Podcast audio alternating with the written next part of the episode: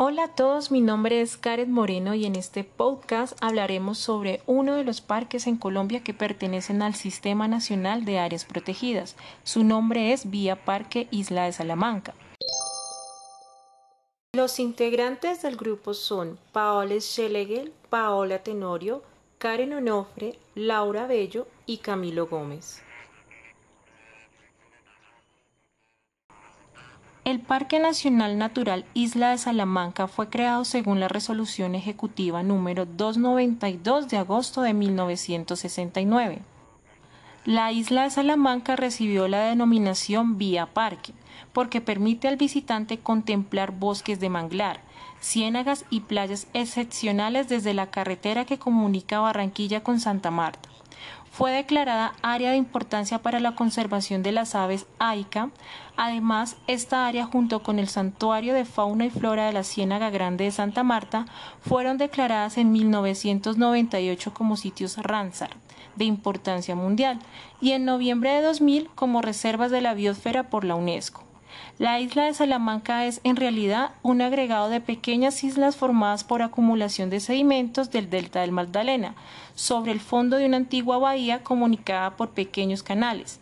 Integran una barrera que separa la Ciénaga Grande de Santa Marta del Mar Caribe.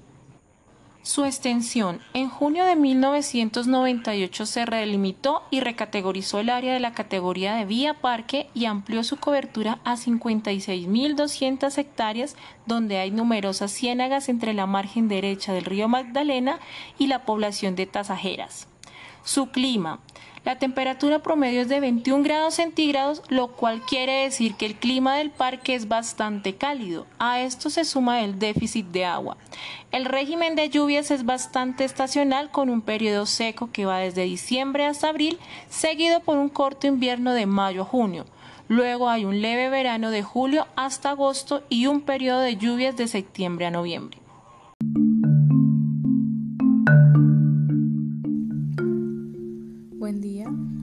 Un poco sobre la diversidad del Parque Isla Salamanca. Encontramos el bosque xerofílico o también llamado seco, compuestos por tropillo, mimosa martensis. Encontramos el mangle rojo, mangle salado, mangle negro.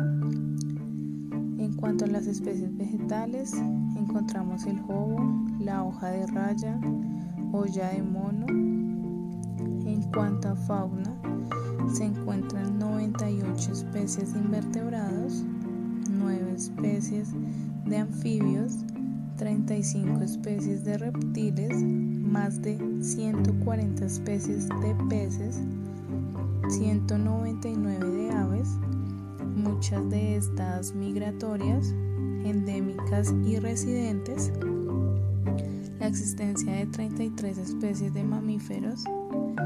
Dentro de estas especies endémicas podemos encontrar en aves el colibrí, el tordo. En cuanto a mamíferos encontramos el zorro manglero, la nutria, el oso hormiguero.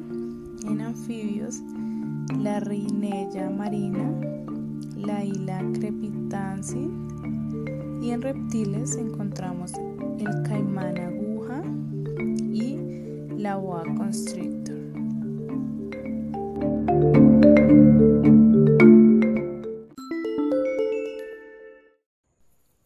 Dentro de los servicios ecosistémicos que brinda el Parque Salamanca incluimos los manglares, ya que no solamente sirven de refugio y hábitat para la biodiversidad de la zona, sino que también sirven como soporte para las actividades de pesca, de la cual sustenta alrededor de 500 familias.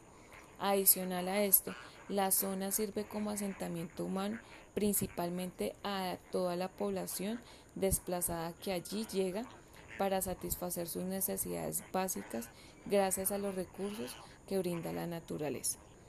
Otro de los beneficios que brinda el Parque Salamanca es la comercialización de almejas, que antes se distribuía en toda la ecorregión, ahora solo queda en un relicto dentro del parque. Esto debido a la explotación excesiva de las personas que pescan en la zona. Adicional tenemos eh, los beneficios como el ecoturismo, que atiende alrededor de 4.000 visitantes por año, lo cual incrementa de manera positiva el empleo en la zona. También brinda escenarios de pastoreo, al igual de la comercialización de la madera y comercialización del carbón vegetal, aunque estos tres últimos generan impactos negativos en la zona, ya que se presentan quemas para obtener estos recursos naturales.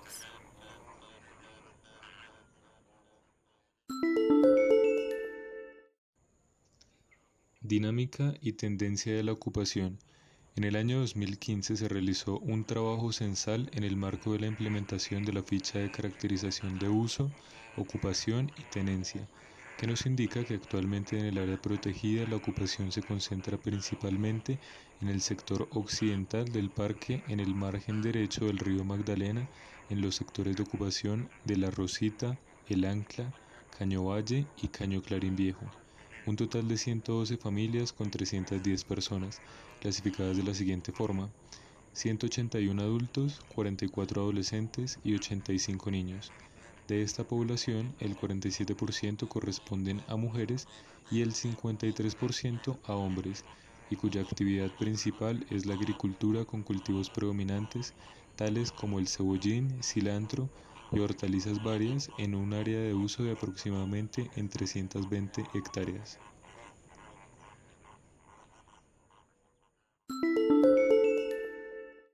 Este ecosistema parece resumir muchos de los conflictos ambientales de las áreas protegidas nacionales. Actualmente se enfrenta a incendios sobre explotación de recursos, ocupaciones ilegales, ampliación de carreteras e interés portuario el parque quiere enfocarse a futuro en el avistamiento de aves. Lo que más afecta al parque Isla Salamanca son los incendios por explotación de recursos. Al parecer fueron provocados por personas que entran al parque a quemar mangle para vender el carbón a Barranquilla. Los encargados eh, del tráfico de carbón por mangle eh, son grupos pequeños de personas que se internan en los bosques que rodean las ciénagas. Cortan mangle verde, lo apilan, lo prenden candela y se van de la zona. La madera se quema lentamente durante varios días hasta que los traficantes de carbón regresan, lo sacan en carros a tierra firme. Los principales clientes del carbón de Mangle, según la directora del parque Patricia Riaño, son los hacedores de Barranquilla. Las autoridades del Atlántico decomisaron unos 800 bultos de carbón, sin embargo las autoridades ambientales no han podido identificar a los dueños de restaurante que fomentan la quema de esta especie que es vital para el ecosistema. Algunos datos curiosos de este parque es que es una de las zonas de manglares más destacadas del Caribe colombiano. Este parque es una cantidad de islas pequeñas cuya estatura no supera los 6 metros sobre el nivel del mar. Estas islas son aisladas entre sí por desviaciones delgadas que se formaron en el Pleistoceno mediante la acumulación de residuos del río Magdalena. Las islas constituyen la obstrucción normal que aísla la Ciénaga Grande de Santa Marta del Mar Caribe, pero mantiene un comercio de agua. Este parque cuenta con un complejo sistema de canales y ciénagas interconectadas y pantanos de agua dulce. Los diques de la vía rápida que se trabajaron antes de anunciarse una región segura han impedido que los elementos del agua causen un alto grado de sal en el pantano lo cual es una razón por la que en muchas partes del manglar ha muerto. Este parque posee más de 195 especies de aves, muchas de ellas migratorias, y también cuenta con una gran variedad de reptiles.